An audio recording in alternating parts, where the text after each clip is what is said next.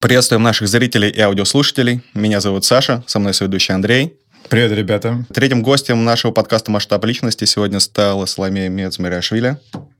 Всем привет. Соломея вместе со своим партнером Нина Бубницкой в проекте «О Paper Paper» перевернули рынок скучной атрибутики, подарочной упаковки и сделали этот рынок действительно очень эмоциональным и красивым. Мы ожидаем, что этот подкаст будет по-настоящему стильным во всех его проявлениях, в любом понимании этого слова, потому что сам проект, твой предыдущий опыт, родственные проекты, все неразрывно связано с культурой и стилем. И начать мы бы хотели с школьной скамьи. Мы знаем, что ты закончила школу в 15 лет с медалью. Ты закончила ГИТИС, работала в театре «Эцетера», при этом при всем участвовала в организации ряда фестивалей культурной направленности. Складывается ощущение, что культура и стиль являются частью ДНК не только тебя, но и твоей семьи, твоих родителей. Расскажи, пожалуйста, подробнее об этом. И почему ты выбрала именно театральный университет? Наверное, так оно все и есть. Хочется в это верить. Почему театральный? Ну, в моей семье, в принципе, э, всегда было искусство в той или иной степени. То есть э, с детства, вспоминая наш дом, я помню, что у нас были какие-то такие предметы, не характерные для других семей. То есть, условно, у моих одноклассников не было каких-то старых чашечек, которые были у нас, каких-то картинок бесконечных. Я даже помню, что на стене, когда приходили мои одноклассники, они спрашивали, а почему столько картин? У нас прям, знаете, так от самого потолка почти до низа висели картины, потому что другой стены не было. Ну, в общем, такая какая-то атмосфера э, ну, может быть, искусство, я не знаю, она всегда витала в воздухе. Это связано и с э, мамой, которая закончила художественную школу, которая вообще, мне кажется, не смыслит... Э, тут все, что делала мама, для меня всегда было очень красиво, а и для окружающих вроде достаточно красиво. Отец, который закончил вообще никакого отношения не имеет к искусству, но у него феноменальный вкус. А, э, даже, знаете, это так удивительно, когда грузинский мужчина, который так ассоциируется с такой строгостью, наверное, и мужественностью, например, может надеть там, розовую рубашку или там персиковый свитер, mm-hmm. это смотрится очень круто и стильно. То есть он такой... Э, вообще вся семья, наверное, не совсем ординарно кавказская в плане вот восприятия каких-то штук. Э, почему ГИТИС? Э, мне всегда хотелось быть в творчестве. Я такой человек не стопроцентно математического какого-то склада ума, но и при этом не слишком творческий. То есть если это ГИТИС, например, был бы актерский факультет, я бы не смогла. Если бы это был бы какой-нибудь вуз, я не знаю, там, вышка я бы тоже не смогла. А ГИТИС, продюсерский факультет, это такой правильный симбиоз э, искусства и творчества, и при этом какой-то такой административной истории. Мне вообще кажется, что на самом деле это очень правильный был выбор. То, чем мы сегодня занимаемся, это такое прям прямое продолжение. Меня всегда спрашивают, ты работаешь по профессии, э, имея в виду театр. Но на самом деле я действительно работаю по профессии, потому что э, мы делаем искусство, то есть мы остались в своей нише, но при этом мы его продаем. То есть оно не осталось таким, знаете, просто какая-то картинка, которая висит и ничего не делает. Вот, поэтому о, это то, что касается меня и такого, то, то, что меня окружало. Но есть такой важный еще момент, к сожалению, здесь должно быть два стула на сегодня, он один, здесь должен сидеть Нино. А, это такой э, человек, которого в контексте семьи я тоже хочу упомянуть, потому что мы выросли вместе все наши путешествия, отдыхи и так далее, они были вместе. То есть мы такая неразрывная история. И э, вот если говорить про вкус э, в контексте нашей большой такой семьи, то ее нельзя никак исключить, потому что это человек тоже с феноменальным вкусом, с невероятным чутьем. Э, очень многие тенденции она видит чуть заранее. Э, она может прогнозировать какие-то классные штуки. И вообще... вообще без нее это было бы невозможно. И у нее есть такой очень крутой стержень. Э, вот, наверное, все вот эти составляющие, они очень важны. Вот. И благодаря нее я многому учусь, и вообще такой обмен происходит.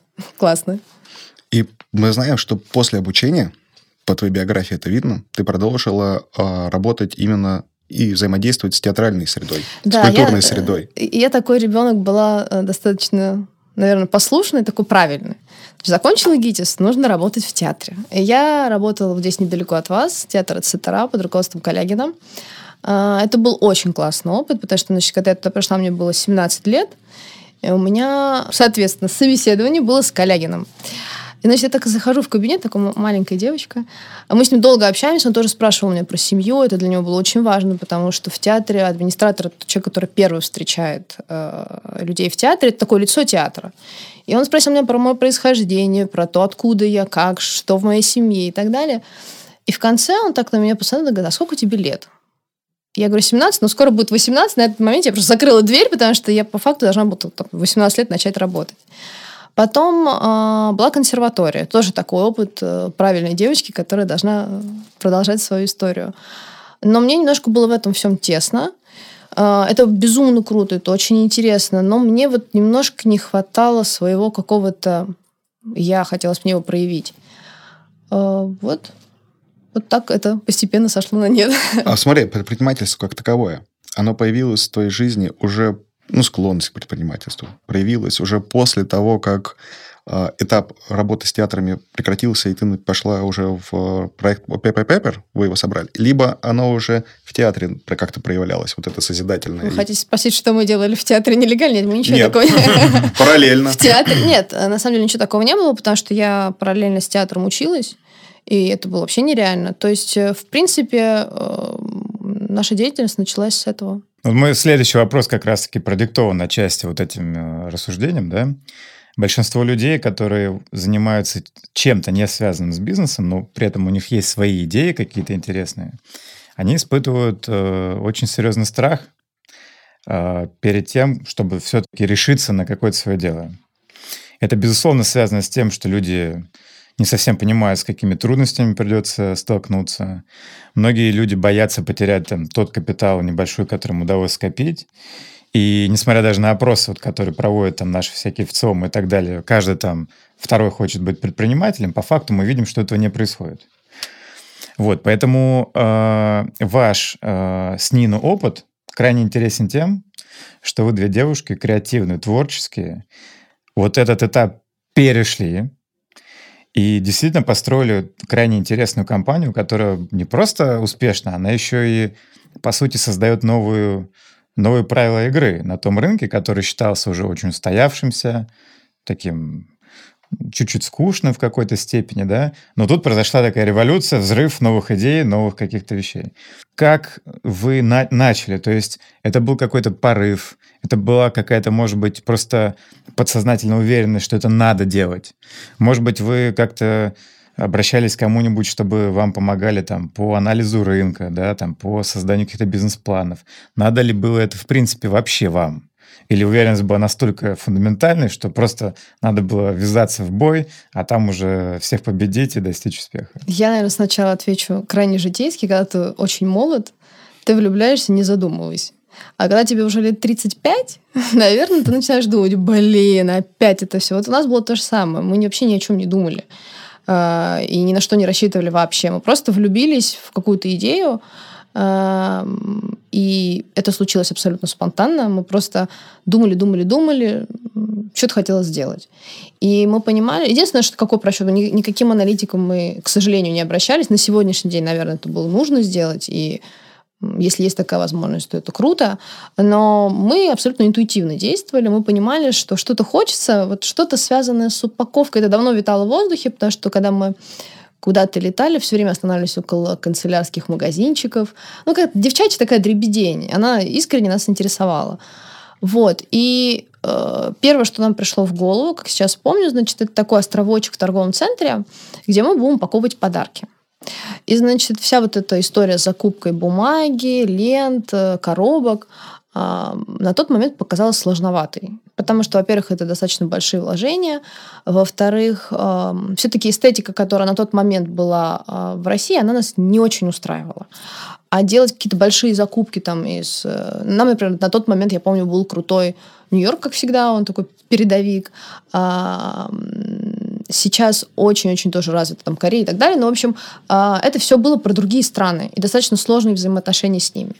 Потом мы подумали, а почему бы нам с минимальными вложениями не начать делать упаковочную бумагу и реализовывать ее за счет там, уже готовых точек. То есть минимальные затраты, а, при этом есть абсолютное творчество во всей этой истории. А, и, собственно, вот так было принято решение просто попробовать нарисовать бумажку. А следующий вопрос, в общем такой. Вот э, когда я только начал знакомиться с вашей компанией, наверное, один из первых таких интересных был вопросов, почему такое название? Я имею определенное отношение к брендингу, я даже в Англии в свое время учился на э, бренд-девелопера, да, скажем так. И поэтому мне очень нравится вот э, истории, которые стоят за названиями. Здесь это как-то так на повестку не приходит в голову. Это не очевидно, да? То есть когда это вы придумали? Почему? Что это вот для вас значит вообще? Как мы это придумали? Как и все, что мы делали в то время. Я напомню, что мы были прям супер э, молоды и хотели что-то делать. В общем, мы взяли белый листок бумаги, такой же, как лежит на столе, и просто начали писать бесконечно какие-то ассоциации. Ну, в общем, такой брейнсторминг абсолютно был. Mm-hmm. И, значит, э, ну, мы понимали, что должна быть какая-то связь, наверное, с бумагой, э, ну, просто там, типа, paper, ну, или бумажка. Ну, что-то как-то так не очень. Э, и, в общем, добавили мы эту букву О, удвоили э, paper, и как-то нам показалось, что о, paper, paper, как-то это звучит так по-девчачьи наивно и мило, то есть некое, некое такое восклицание. И потом мы, кстати, эту букву О теперь используем в названии каждой бумаги. То есть у нас есть там бумага Гранд Будапешт, она называется О Гранд Будапешт. Такое некое восклицание. С придыханием называю нашу бумажку. А других альтернативных вариантов того, чем заниматься, что если это не бумага, вообще не рассматривали? То есть всегда было это ощущение тактильности. И почему На вот это момент, ощущение было? Думаю, как думаешь, может быть, это любовь к книгам, которая у тебя с а, детства тянется? Может быть, это что-то еще? Почему вот именно тактильность, да все вместе, такая красота? я думаю. Я думаю, что это в, э, история какой-то такой, которая даже не особо... Я не особо ее осознаю. Да, книги, да, подарки, да, эмоции. Потом еще, мне кажется, что еще такой момент связанный с желанием дарить подарки, но красиво. То есть, когда тебе там, может быть, 13, 12, 15 лет, ты хочешь подарить там подружке что-нибудь такое классное, и вот как это можно сделать, если там это не какой-то очень дорогой подарок или какой-то очень желаемый. Естественно, мы там, может быть, все хотели айфоны или знаю, ноутбуки, но, естественно, в юном возрасте ты даришь совсем что-то другое. И упаковка как раз тот э, способ, которым ты можешь этот подарок сделать красивее, интереснее, загадочнее. Я думаю, что это связано вот со всеми такими, с большим количеством разных э, мелочей, которые даже не осознаю, думаю. А лично ты любишь больше дарить подарки или получать? И какое внимание ты уделяешь упаковке? Это для тебя вот... Ты считываешь ее как данность, либо это вот какой-то вот два отдельных сегмента. Отдельно это подарок, и отдельно труд, который вложен в упаковку и подбор бумаги. Что это? Для меня упаковка подарка это отдельный пункт внимания. Я считаю, что человек, который потратил время на упаковку, который подумал о том, как вот это сделать, как это соединить, э, обычно мы вообще работая столкнулись с тем, что мужчины на самом деле очень сентиментальные и супер милые бывают. И я об этом раньше никогда не думала, что мужчины так приходят, давай, делай что-нибудь там, я не знаю, пофиг, какой бантик и так далее. Ничего подобного. Это очень трогательно. И когда тебе там, молодой человек дарит какой-то подарок, который классно упакован, ты понимаешь, что он потратил время не только на там, на то, что внутри, а и заботился о том, что снаружи, это очень здорово. Поэтому дарить или получать, не знаю. Я все люблю. Мне обе истории близки. А при работе с вашими а, клиентами, как ты наблюдаешь? А, мне, мне просто кажется, что люди на самом деле искренне очень любят дарить подарки только еще до, до конца себе не признались в этом и стесняются, а зачем я подарю, повода нет, праздника нет, может быть, это воспримут как слабость. Есть ли такое, как по твоим наблюдениям, у людей, либо они дарят подарки и спонтанные в том числе, не только привязаны к датам? Э, нам очень повезло с клиентом, правда. Наверное, если бы не было такой отдачи, может быть, мы бы и затухли, честно говоря. Но мы сталкиваемся с удивительными людьми, и я прям искренне благодарна каждому из них, потому что каждая история нас чему-то учит. Есть э, люди, которые дарят подарки просто так, приходя к нам когда у нас ну, там, первое время с Нино сами стояли в цветном, э, и девочки, которые знали, что мы там, они приходили к нам уже с подарками. Ну, то есть, на самом деле, если задуматься, да, куда ты еще можешь прийти? Ну, для нас это было очень необычно как-то и очень так э, трогательно. Люди дарят подарки просто так. Естественно, люди дарят на праздники. Вообще, по, тенденция подарков, она набирает обороты. Даже в Инстаграм, все эти анпакинги и так далее, они не просто так взялись. А, это прям такая залипательная история на то, что открывает девушка и что лежит внутри. Естественно, когда она открывает это дольше с классной бумагой, а если бумага еще двухсторонняя, то это вообще все очень э, классно выглядит.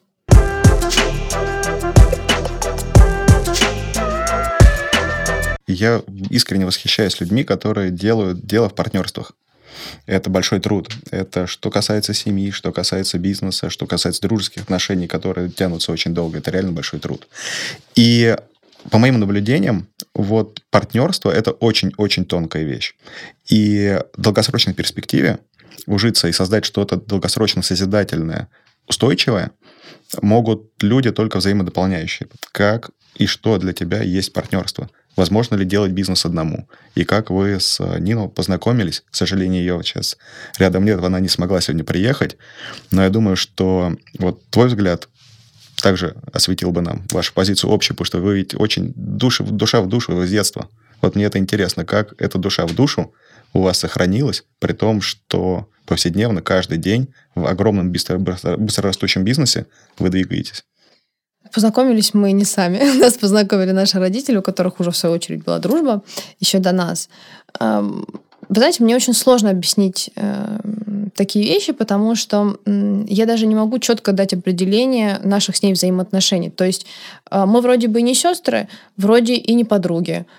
Я крестила э, Нину дочку, но как-то для меня все это больше, чем... То есть э, это очень сложно объяснимые взаимоотношения, но я знаю точно, что я одна бы навряд ли... Не то, что навряд ли я бы это не сделала, потому что мне бы не хватило, эм, наверное я такая более мнительная. То есть Нина может взять, делать и не останавливаться вообще. То есть она абсолютно такой человек, который четко смотрит вперед, без остановки. Я могу чуть приостановиться, поколебаться, подумать. То есть это такое чуть-чуть больше, наверное, аналитика. Она берет и делает. Это очень важно. Без этого невозможно. Должен быть тот человек, который прет танком. Когда тебе кажется, что там э, не знаю, на Новый год, я помню, мы дико уставали. Это было просто невероятное количество людей с самого утра и до самой ночи. Без остановки мы упаковывали подарки. А потом наступали какие-то другие моменты, я поняла, что все, просто ты устал наверное, мы уже ничего круче, может быть, и не сделаем. Все, есть рядом человек, который говорит, давай делать. А там посмотрим. Если совсем будет по нулю, ну, как бы, если мы поймем, что мы труд... жили эту историю, всегда можно закончить. В общем, партнерство это круто. А, главное найти правильного человека. Как его найти, я понятия не имею. Я считаю, что мне просто э, очень повезло, как, как и с семьей, которая мне дала очень много, а, с институтом, который мне дал очень много, так и с Нину, который мне дает очень много. То есть как-то мне вот просто везет на видимо, таких людей. Мне услышалось то, что ты назвала ее аналитиком. Точнее, себя аналитиком, себя аналитиком. Сказала про себя аналитик. При этом перед этим, когда мы э, говорили о Нино, ты говорила, что она такой фундаментальный человек э, цифр, человек системы, человек... Вот, Аналитика бывает разная. Вот, вот, я и хотела узнать, что ты подразумевала под этим. А, она аналитик э, абсолютно реальный, стоящий на земле, тот, который видит цифру, видит э, ситуацию, видит перспективу, знает, как это можно развить. Я аналитик более э, местечковый, так сказать. То есть я вот есть ситуация, я могу ее проанализировать от начала до конца, а она больше такого стратегического планирования. И это тоже супер, потому что то, где я мешкаюсь, она знает ответ на этот вопрос. Mm. То есть это мне э, искренне, правда, повезло с тем, что мы просто сошлись как пазл. Вы изначально поняли, кто в чем хорош, и не делили это? Либо это, опять же, было э, путем проб и ошибок, когда вы поняли, кто чем занимается, как друг друга дополняете? Я напомню, мы абсолютные дилетанты. мы люди, которые просто э, очень хотели что-то сделать. Естественно, мы делали сначала все вместе. Мы вместе ездили там э, выбирать ленточки, бумажки, ездили вместе открывать ИП. Ну, то есть это был такой... Э, все вместе. Вместе, вместе, вместе. А потом, когда мы начали разрастаться, мы поняли, что все вместе делать невозможно. Давай ты вот сюда, а ты сюда и кто-то кого-то подстрахует. То есть гипотетически все, что делаю я, может сделать Нину, то, что делает Нину, наверное, там, смогу осилить я. То есть мы взаимозаменяемы. Но при этом, когда мы вместе, это, естественно, эффективнее и круче. Мне кажется, что вот креативность, творчество, какой-то художественный взгляд, это, по сути, ну, краеугольный камень вашего бизнеса, в принципе. Вот. Но у многих творцов всегда были какие-то э, люди, которые их как-то вдохновили, которые повлияли на формирование там того или иного стиля профессионального, да, это характерно и для музыки, там, и для живописи. Вот у тебя есть какой-то такой вот ориентир? Ну, например, я вот когда смотрел ваши работы, да, там какие-то из них мне напомнили даже в чем-то вот такого знаменитого художника грузинского наивиста, как Нико Пиросмани, например.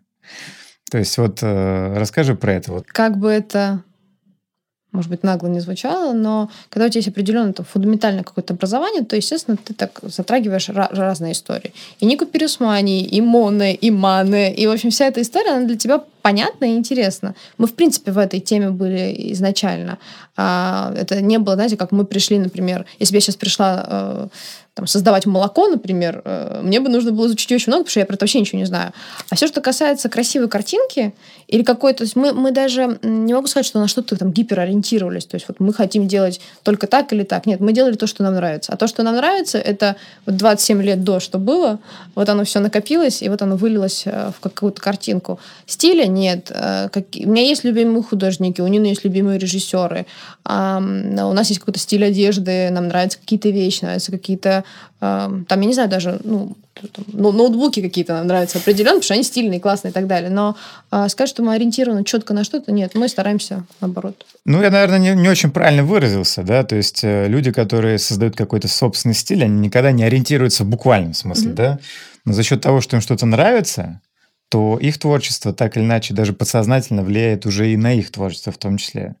Какие-то, например, мотивы вот художников-импрессионистов я тоже увидел в ваших работах. То есть это все не раздельно. То есть э, дело, если бы мы брали какую-то узкую специализацию, например, там, иллюстрацию только эм, в импрессионистском стиле, окей. Но наша задача же э, порадовать разное количество конечно, людей, абсолютно конечно, разных. Конечно. И деток, которым совсем неинтересно будет смотреть, может быть, там на абстракцию. Они хотят там животных, куколок и так далее. Нам нужно сделать так, чтобы человек мог подарить подарок папе, маме, бабушке, дедушке. Это совсем другая история. То есть наша задача э, сделать разное. А для того, чтобы сделать разное, нужно иметь разные инструменты, нужно иметь разные направления и так далее. Поэтому честно ответить вот как-то точечно на то, на что мы опираемся, не могу, потому что опираемся на очень разные штуки. Знаешь, меня вот очень удивил в твоем инстаграме такой пост, а, который говорил о том, что в какой-то момент тебе начал нравиться соцреализм. Да. И это меня как-то немножко так даже удивило, потому что его очень часто противопоставляют нашему авангарду. Причем противопоставляют самый такой тоже неожиданный, ну, не то что неожиданный, не очень приглядной стороны. То есть вот был такой вот прорыв мысли, креативности и все остальное, а потом пришли скучные кабинетные люди, которые создали вот этот вот унылый стиль там с этими доярками, колхозниками и так далее. И мне тоже, кстати, это очень удивило. А я расскажу, как это было. Мы были с родителями на блошином рынке очередном. Что-то мы гуляли, ходили. Ну, и так было помладше еще, я увидела удивительную работу, как а, они же такие четкие, строгие, э, да, все такое вытянутое, такие все фигуристые и так далее. И, значит, я увидела работу женщины, э, она, видимо, была медсестра, но меня, как девочку, поразил ее наряд. То есть на ней был какой-то такой чепчик, какая-то такая, значит, э, типа рубашки белоснежные. Ну, в общем, и все вот эти цвета, которые я видела, она настолько меня влюбила эта работа, что я начала погружаться в эту историю, поняла, что, ну, конечно, так не совсем это не моей души, это по, по, ниточка, но мне стало это интересно, и как-то я так думаю, да, и это может быть, может быть круто и интересно. Ты говорила, что сложно вычленить какую-то отдельную ветвь искусства или культуры, которая влияет максимально на ваш стиль. Для меня у Paper Paper это ваше личное переосмысление а, каких-то ну, переживаний, какого-то опыта жизненного. И вы его подаете как э, секретный соус вот этого комбинации искусств, комбинации стилей, которые вам больше всего нравятся. Если не выделять какое-то одно, расскажи, пожалуйста, вот о предпочтениях своих культурных, исторических или стилистических. Что вот, на твой взгляд, тебя больше всего за в течение жизни поразило, что ты впитала максимально сильно? Наверное, нужно выделить путешествия. Э, это абсолютно разная этника, это разные культуры. Э, мы с Ниной обе этнические грузинки, э, но у меня есть еще всякие примеси разные. И мне вообще интересно, и ей тоже, я точно знаю, интересны разные культуры. В каждой культуре есть свой цвет. Это ни для кого не секрет. У кого-то там одни делают акцент на одну историю, другие на другую. Там условно а, разные квартиры. Там в Париже мы остановились в одних квартирах, приехав в Испанию, мы остановились в другой квартире. Это все настолько разное, настолько красивое, и когда ты умеешь э, фиксировать и отслеживать все эти вещи, то это тоже, это, знаете, как дает... А, ты выбираешь, в общем, какие-то такие... Даже не знаю, как это объяснить. Наверное, в твоей памяти они отслеживаются. То есть, знаете, когда вы, например, приходите, э, могу так это объяснить, когда ты приходишь выбирать домой паркет, ты вспоминаешь тот паркет, который тебе когда-то нравился. Ты вспоминаешь парижскую квартиру, в которой ты был, или ты помнишь, а вот в Италии мы были в музее, блин, там было очень красиво, как бы этот музей повторить. Поэтому о, вот путешествия, они дают очень много, и они откладываются в твоей памяти. А, я думаю, что, как бы нескромно не звучало, но у грузин есть какая-то такая вот заложенное зернышко в плане созидания, созерцания. А, ну, даже, знаете, я вспоминаю там то же самое Нику Пиросмани, Ладу Гудиашвили. В общем, это такие необычные всегда истории. Да, грузины такие чуть-чуть чуть странненькие. У них не, не все как у остальных. Эти танцы какие-то другие, это музыка, там многоголосие какое-то другое. Ну вот, наверное, все это вместе. Я, я вообще думаю, что что-то одно никогда не, а, не прорывается. Да, это это все вместе. Ну вот именно комплекс. Вот ты выделил путешествия. Может быть, какие-то страны, которые являются для тебя такими вот отдушинами, которые для тебя кажется, что максимально отзываются. Когда мы были в Нью-Йорке первый раз, я помню, что вот это состояние открытое... Мне, мне казалось, знаете, у меня грудная клетка разорвалась, она больше назад никогда не сойдется, потому что просто у меня было ощущение все время такого, боже, боже, боже, что же я вижу? Вот Нью-Йорк, э, да, вот этот бешеный ритм, как сумасшедшее, сумасшедшее количество разных людей. И мне кажется, что ну, там на одной улице только там можно увидеть настолько разные э, вещи вообще в принципе. Грузия, я не могу ее куда-то убрать, потому что э, я там жила 9 месяцев, и мне все спрашивают, ну ты бы осталась жить в Грузии? Я говорю, нет. Но я ее очень люблю, потому что жить и, и жить там нет, но все, что она дает, когда туда прилетаешь, это уникальный experience. Я вообще считаю, что человек, который связан каким-то образом с искусством, э, он должен туда ехать. Там есть что смотреть, оно, оно как-то тебя заряжает, вдохновляет, и вообще это очень э, круто. Париж, потому что э, знаете, Париж, и, Париж. И, потому что Париж. Потому что Париж, и потому что, ну, куда без него? Такой вот он. Я вот хотел бы еще на один вопрос отойти совсем в сторону. И, ну, отчасти продолжения разговора о путешествиях. Спро... Э, знаешь, порассуждать больше, наверное, не спросить. У меня есть э, мнение, которое уже сложилось просто на опыте наблюдений за людьми, о том, что человек может действительно найти то, что ему искренне нравится, если у него большая насмотренность миром, насмотренность или начитанность, когда он видит, как устроен мир, не только в своей стране, но какие есть страны, какая у них фактура, как люди живут, чем они э, питаются, как они проводят свое время после обучения. Там в Германии, например, насколько я знаю, есть время после окончания школы до поступления в институт. Там один или два года, когда человек может просто путешествовать или чем заниматься, чем угодно, познать мир, чтобы объективно и очень ответственно выбрать продолжение обучения. А, и в данном случае вот ты рассказываешь о путешествиях, я так понимаю, что их было очень-очень много еще до момента появления Paper Paper. То есть у тебя достаточно большая насмотренность, достаточно большой культурный багаж семейный. Как ты считаешь, а, действительно ли есть такая, ну, имеет ли место существования вот такой вот взгляд на жизнь? И так, и так. Я думаю, что если у тебя есть какая-то бешеная идея внутри, то э, она рано или поздно выпрыгнет из тебя, и ты это сделаешь. Но, конечно, насмотренность имеет значение.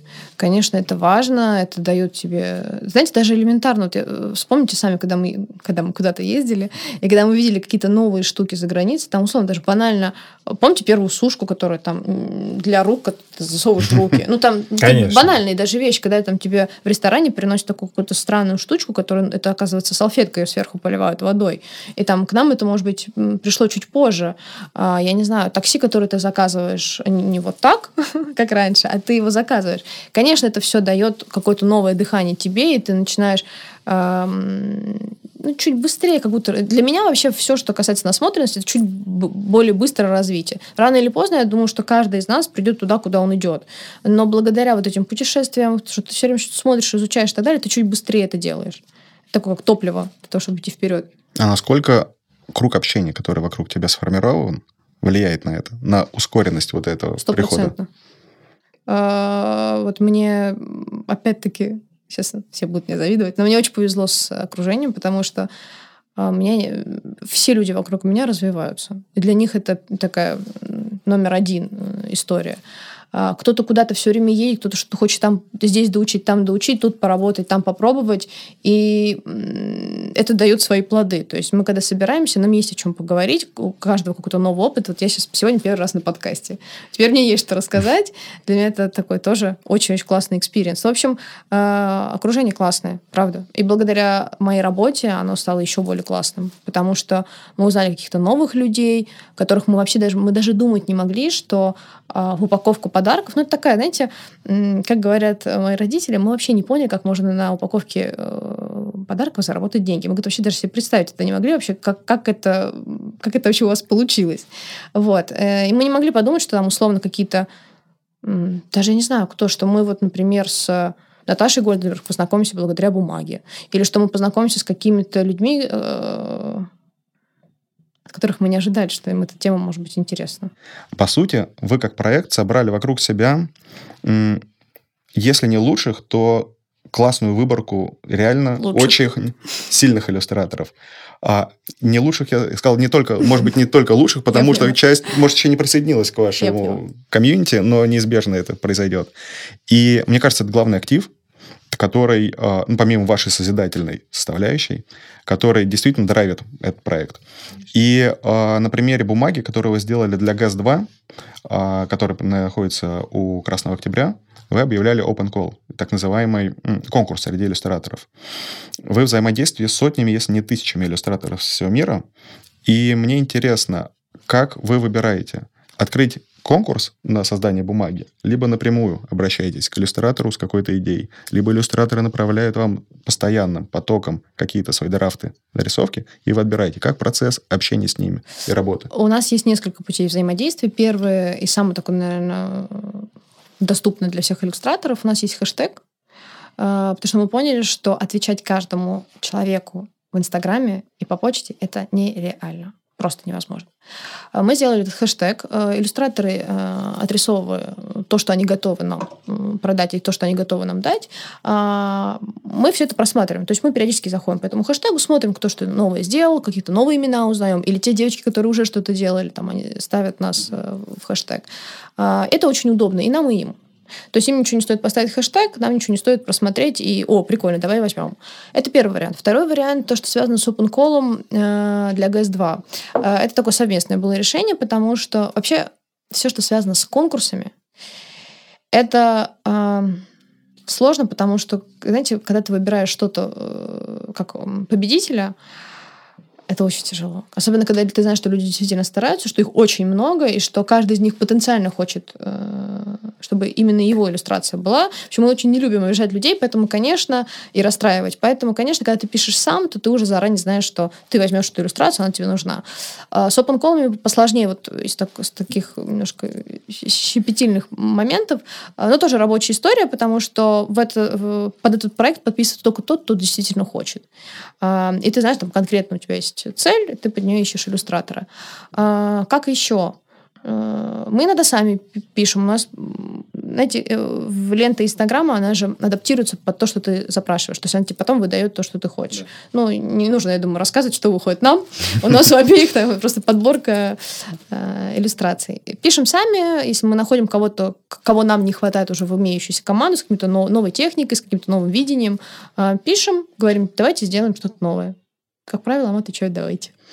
И у вас есть какой-то пул уже из, люб... ну, не излюбленных, сложившихся иллюстраторов, либо э, в целом очень часто приходят новые?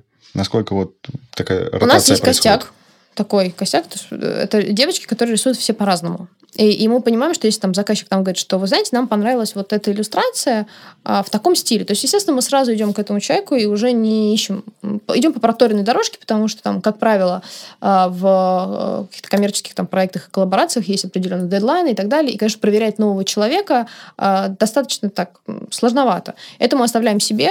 С новыми людьми мы сотрудничаем тогда, когда это нужно нам, когда нет сроков, когда мы готовы экспериментировать и хотим что-то новое. Вот есть свои такие, наша старая школа, с которой мы уже вместе, на которых можем рассчитывать и знаем, что они сделают круто, а дальше уже потихоньку, конечно, расширяемся.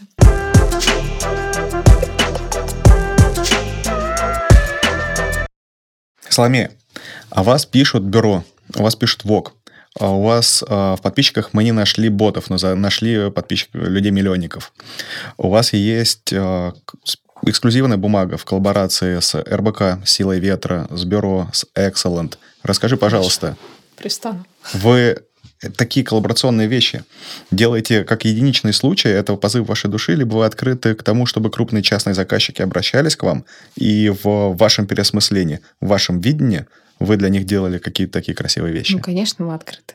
Конечно, мы готовы, мы хотим, мы их ждем. А, и все, что вы перечислили, это очень классные проекты. Не было ни одного, то есть перечисленных, и всем, с кем мы сотрудничали, с кем, кто бы для нас был, знаете, так, ну, ну ладно, сделаем, ну, то, что люди хотят. Нет, это все было то, что абсолютно наше, вот, э, наше видение, наше... Мы бы хотели с ними работать. А, мы ни за одну публикацию не платили ни одного рубля вообще, никогда а, про нас писали. Собственно, мы и начинали, на самом деле, с того, что э, мы не платили ни за какие точки и так далее. То есть это было просто, началось все с маркетов. Э, вот. Поэтому такое, ну, как бы, естественно, такое достаточно развитие. Э, хотим, хотим сотрудничать. Мы, я вообще считаю, что за иллюстрацией будущее, и эта тенденция началась достаточно давно, но она так, знаете, даже вот я такой пример приведу. 2002 год, это было достаточно давно. У, тогда, по-моему, у руля Луи Виттона был Марк Джейкобс, и он сделал коллаборацию с Мураками. Вы можете представить, что на этой классической сумке Луи Виттон вдруг появляется изображение Мураками? Ну, у меня просто есть такой блокнотик, он до сих пор у меня лежит, я его храню. Я считаю, что это был прорыв. А сейчас иллюстрация вообще набирает обороты. А она появляется... Там, раньше на обложках журнала, помните, были только девушки, и вообще были только фотографии. Не только девушки, там, мужчины, там, дети и так далее, но это была фотография. Сейчас есть журналы, их очень много, которые используют именно иллюстрацию. Раньше там стаканчики для кофе у нас были белые, было написано что. Сейчас на стаканчиках появляются иллюстрации. А моя любимая кофемания делает э, стаканчики с классными художниками. У них это прям целый проект большой. А, я вообще не знаю, сейчас, мне кажется, нет там меню, оно не просто в картинках с блюдами, а там есть иллюстрация. То есть, в принципе, куда мы не повернем голову, она везде есть. А, даже в оформлении витрин есть иллюстрации много. Я не говорю, что это случилось сегодня, а, но эта тенденция, она только-только вот прям разгоняется. И с учетом того, что сегодня такое дерзкое, наверное, время, ты можешь делать, позволить себе все. Поэтому хочется делать что-то классное. Я, например, вижу какие-то совсем сумасшедшие, может быть, истории, я не знаю, там, на какие-то, там, на пальто Прада сделать какой-нибудь сумасшедший принт от нашего иллюстратора. Почему нет? А, есть масса всяких идей, которые, может быть, просто они а, может быть, нам нужно их озвучить. Я, я предполагаю, может быть, нам нужно их озвучить, и тогда кто-то подумал, да, да, круто. Слушайте, сколько кроссовок там с, со всякими разными там, рисуночками и так далее. Поэтому, э, если человеку нравится, если заказчику нравится наш стиль, то начиная от штор, постельного белья, мебели и всего остального, куда угодно. Хоть на сланцы для моря можно принести иллюстрацию. Взаимодействие можно на, на губную помаду можно сделать. Я правильно услышал, что, по сути, а, мы говорим о том, что иллюстрация находится, и индустрия иллюстрации такой практическом ее применении, коммерческом, находится, если не в зачаточном состоянии, то просто вот юношестве. Мы не, это исключительно только начало имплементации. Я думаю, что оно сейчас находится в самом удобном, самом лучшем для нас положении, когда э, сейчас нужно прям хватать и делать. Угу. Потому что все, что было до, слушайте, там даже вспомним Параджанова, например, он тоже работал с аппликацией, и с какими-то такими коллажами и так далее. То есть, в принципе, сложно сказать, что мы, знаете, взяли и сделали что-то гиперновое. Но просто сейчас есть э, технологически больше возможностей э, нести дальше эту иллюстрацию. Э, и в плане того, что и технология пошла вперед, и мы вроде не спим. И поэтому вот это как бы эти все коллаборационные штуки, они могут быть масштабнее и интересней. Поэтому да, все только начинается. А в твоем представлении о paper и корпоративный заказчик это взаимодействие на уровне подготовки бумаги подарочной, либо это вовлечение в корпоративный стиль, и вы, по сути, выставляете, выступаете как креативное агентство? Да, конечно, роде. да. Уже давно, да. И получается, это классно, и мы можем и дизайн разработать, и можем там, я не знаю, кто-то пишет до сих пор в ежедневниках, и ежедневники, и лого, и там, да, по сути, можно даже рубашки сотрудникам сделать с нашим принтом. То есть тут вопрос просто, насколько, сколько есть инвестиций, сколько людей, насколько сильно люди хотят изменить э, свой бренд. И что они хотят нового. Даже, знаете, я все время думала, у нас Нина, значит, э, на повестке дня это пластыри, ну, mm-hmm. знаете, когда ты да. заклеиваешь что-то. А, мы за границей всегда покупали с детскими, там, с э, диснеевскими принцессками.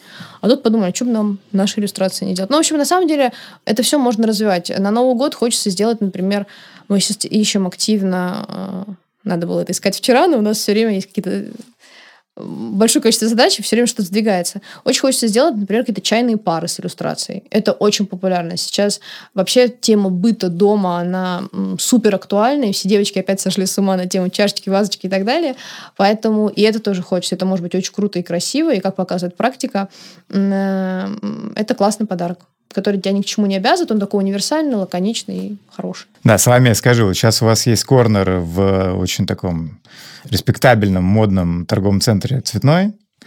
Вот интересно вообще узнать, как вы туда попали, потому что, очевидно, туда стоит очередь, чтобы попасть. Вот, насколько я знаю, есть еще определенные планы по открытию своего корнера в ЦУМе и во времена года. Вот, э, мне кажется, всем нашим, в том числе зрителям, да, и слушателям будет полезно вот узнать, как молодая компания может вот начать сотрудничать с такими китами индустрии?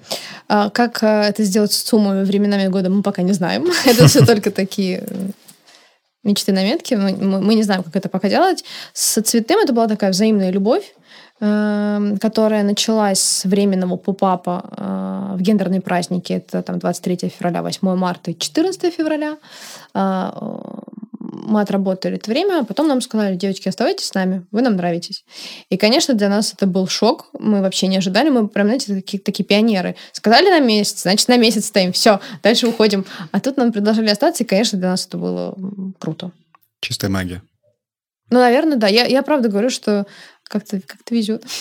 И в таком случае я хотел бы, знаешь, от каких-то таких более радостных тональностей перейти к более трудность, к трудностям. И мне интересно узнать, а, ну, в целом, бизнес – это редко случается история про такой ход без сучка без задоринки. Всегда есть какие-то трудности, с которыми сталкиваются предприниматели. Насущная боль моих многих знакомых вот нынешнее время – это трудность найма линейного персонала. Это реально вот боль, с которой люди засыпают и просыпаются. Возможно, и вас это не прошло мимо.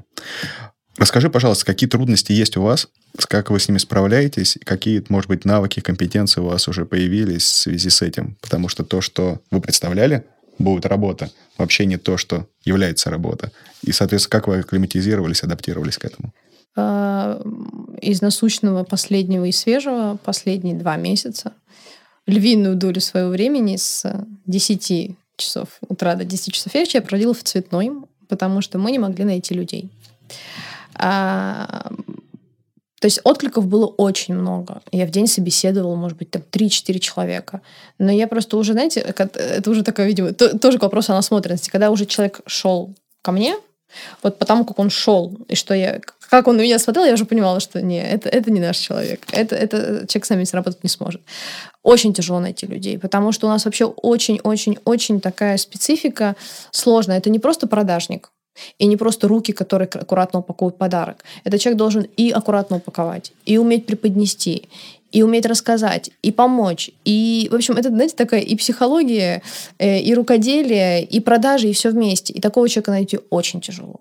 А, конечно, там лучше меня и Нина навряд ли кто-то расскажет про продукт, но а, естественно, для меня важно, чтобы когда человек пришел, и для Нину это важно, чтобы он ушел с вот этим ощущением, которое мы заложили создавая этот бренд. Для нас было важно, чтобы человек не просто тратил деньги, а он понимал, что он уходит с настроением дарить подарок дарить радость, делать хорошо. Это очень важно.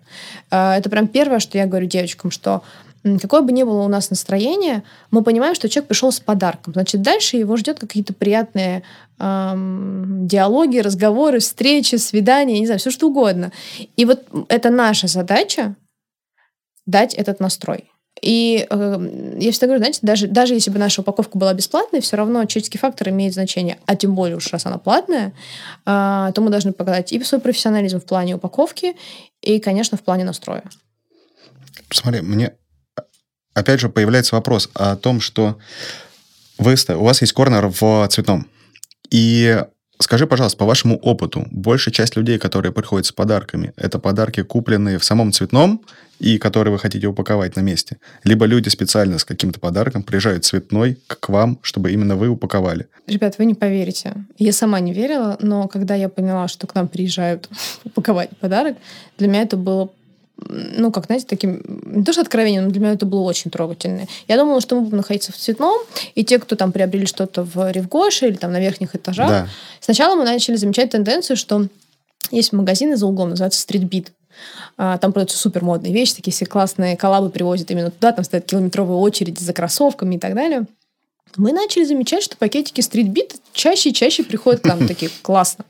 А потом я просто начала идентифицировать людей, и я поняла, что многие присылают водителей со скриншотами, например, и говорят там, вот этот вот так, вот этот вот так и вот так. Это тоже очень большая практика, она есть. Мы все знаем этих водителей, мы их уже дружим, они нам дарят э, конфетки, шоколадки, мы их рады там видеть и говорим, что там у вас есть там 40 минут, можете куда-то отойти, мы все сделаем, вам позвоним.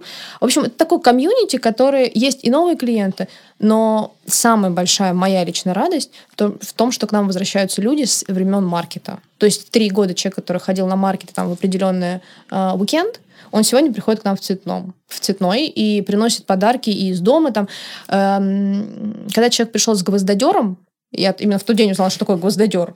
Раньше я не знала, что это такую железную палку вот, какую-то такую дают. Я говорю, скажите, что я должна с этим сделать?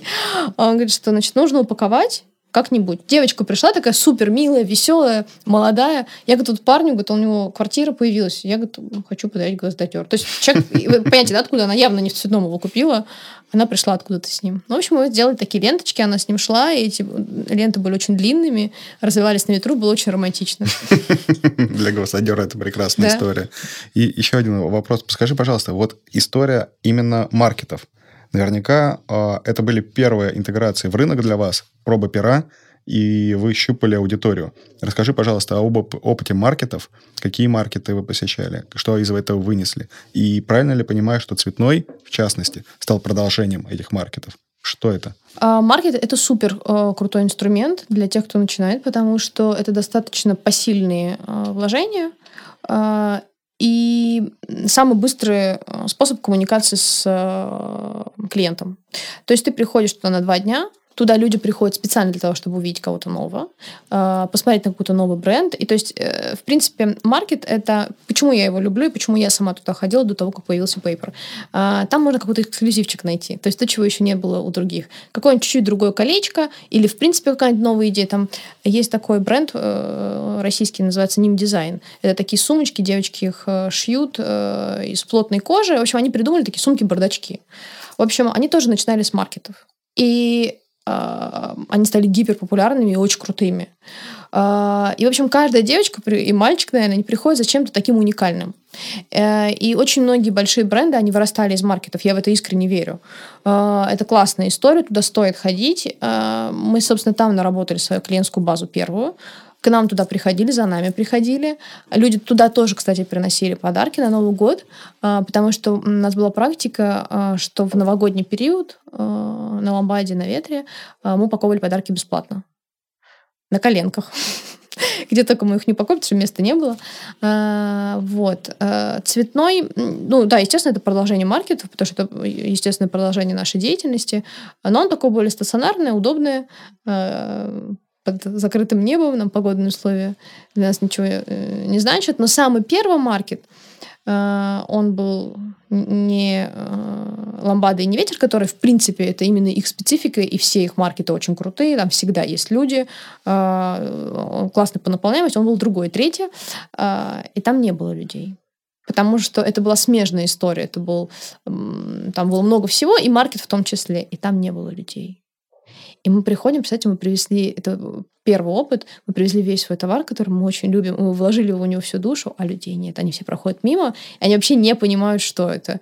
И вот тогда я помню, что я стояла, думала, боже, боже, боже, что вообще, что мы здесь делаем? Но, слава богу, это было один раз, э, болезненно, но быстро прошло.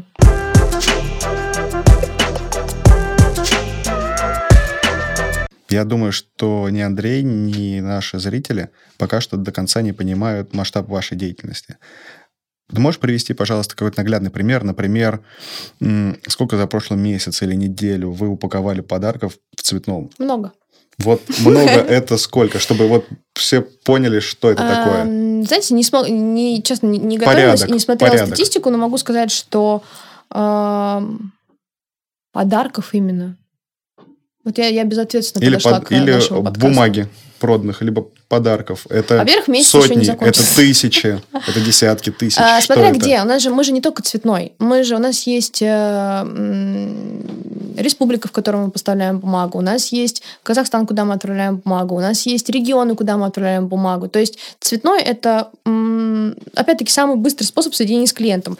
А, слушайте, сколько я не могу сказать, но в день а, дни, кстати, вообще цветной это очень непрогнозируемый торговый центр. Иногда бывает, что выстреливает понедельник и вторник у нас много людей. Иногда пятница, суббота, и поэтому мы никогда не знаем, когда э, нужно э, прислать усиление, чтобы там было э, две девочки, например. А, но в день упаковать... Слушайте, я не знаю, мы можем и 40 подарков упаковать, а можем и, и 20. Ну, то есть угу. э, всегда по-разному. Еще очень часто бывает, э, когда детские дни рождения, сейчас мамы дарят много подарков. Я не знаю, вам много дарили в детстве? Нет, дарили один подарок. Мне тоже. Совсем немного. Вот один, держи, мы готовили тебе, вот, держи. А сейчас детям дарят много подарков, и они все должны быть упакованы. Поэтому там, я подготовлю в следующий раз и скажу цифры. Я была к ним не готова. В моем представлении это реально должно быть десятки тысяч проданных э, бумаг, угу. свертков по России. Потому что, ну, если мы говорим о там 20, 30, 40 подарков, именно упакованных подарков в цветном, то это тысячи, по сути, подорных подарков в месяц, а люди, которые приезжают к вам целенаправленно упаковываться, составляют ну, относительно небольшую часть от общего объема продаж. Это должно быть, а десятки тысяч бумаг, это, ну, действительно большой Не объем. пытайтесь посчитать, Очень. сколько мы зарабатываем. Еще такой момент. Э, мы продаем же не только бумагу. У нас есть открытки, у нас есть хлопушки, у нас есть вот такие наклейки, которые мы... Вот, вот, честно говоря, вот я понимаю, что для мужчин, наверное, это вообще смешно, но вот эти наклейки э, дали нам второе, второе дыхание. Они просто э, наравне с бумагой Гранд Будапешт, которая сделала просто взрыв, и Уэс Андерсон. Вот эти наклейки, это просто... Э, девочка, которая занимается Инстаграмом, она говорит, что у меня горят глаза уже просто потому, что оформлять эти заказы. В общем, э, это же корнер не только про бумажку. Мы постарались максимально расширить эту историю. Там коробки, пакеты, я не знаю, что еще, э, кружки. Шоперы, шоперы. Шоперы, честно говоря, мы приостановили производство этих шоперов. А, тетради, э, шарики, я не знаю, очень много всего. Шоперы остановили, потому что хотим сделать их круче. Будем ждать. Да, мы тоже ждем. Это будет другой дизайн, либо другой форм-фактор. А, нам это? немножко надоело, что они такие же, как у всех. А, а они такие же, как у всех, не потому, что мы ленивые, а потому, что мы очень скованы в плане производства. А, самая главная проблема то, что нас прям тормозит. То есть можно сделать вот так и никак иначе. А все остальное нужно делать за границей, а это э, совсем другие уже э, расходы, проблемы и так далее. Но надеюсь, что с ними мы справимся.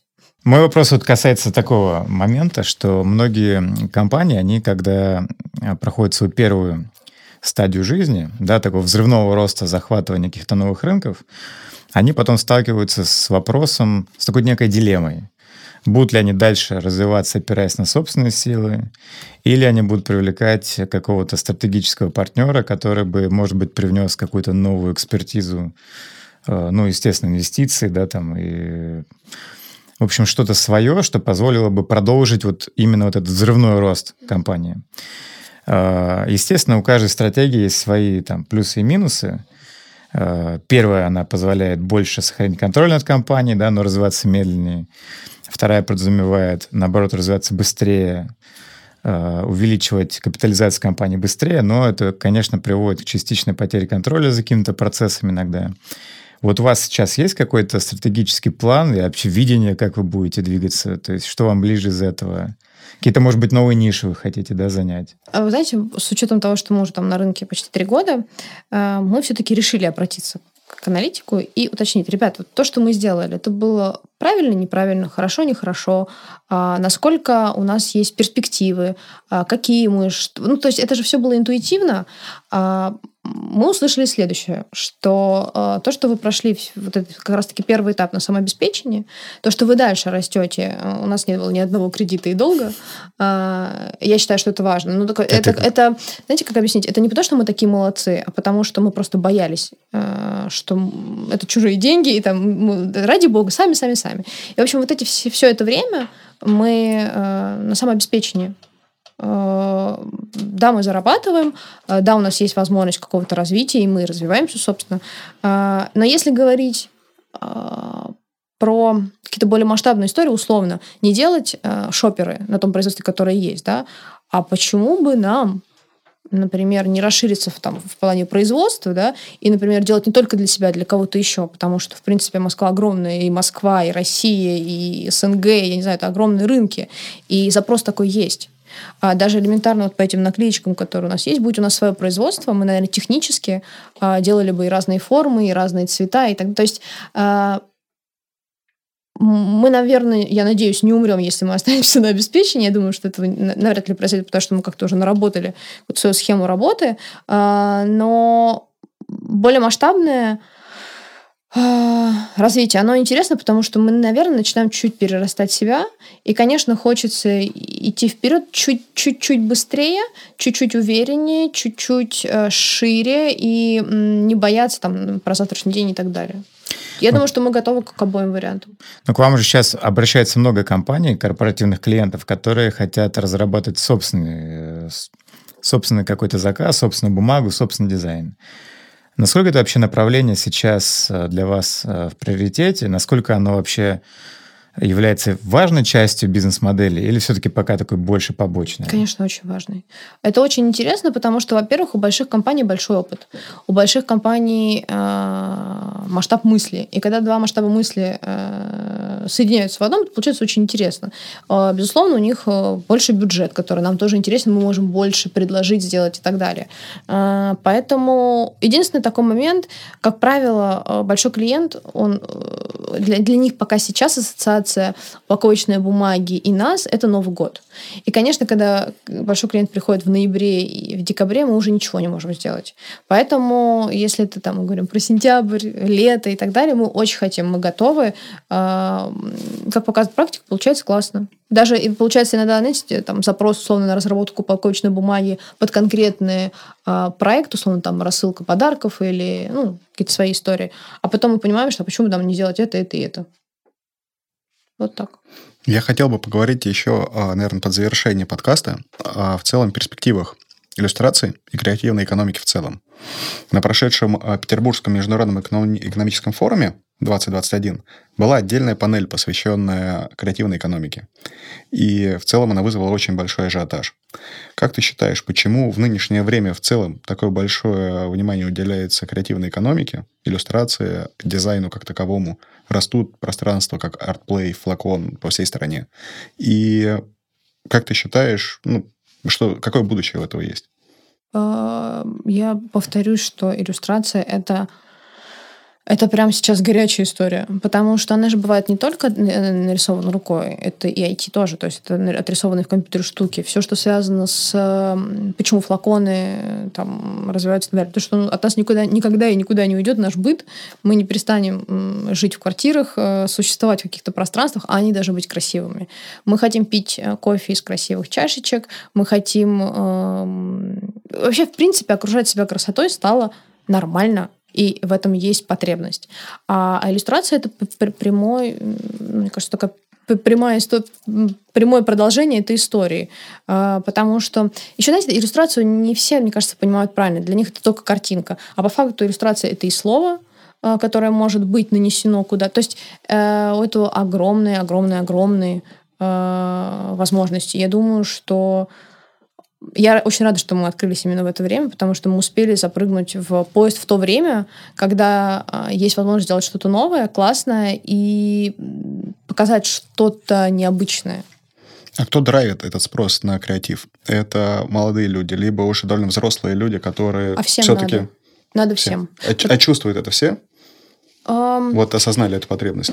Вы знаете, мы не сталкивались с, каки- с клиентами, у которых наш клиент подготовлен, могу сказать так.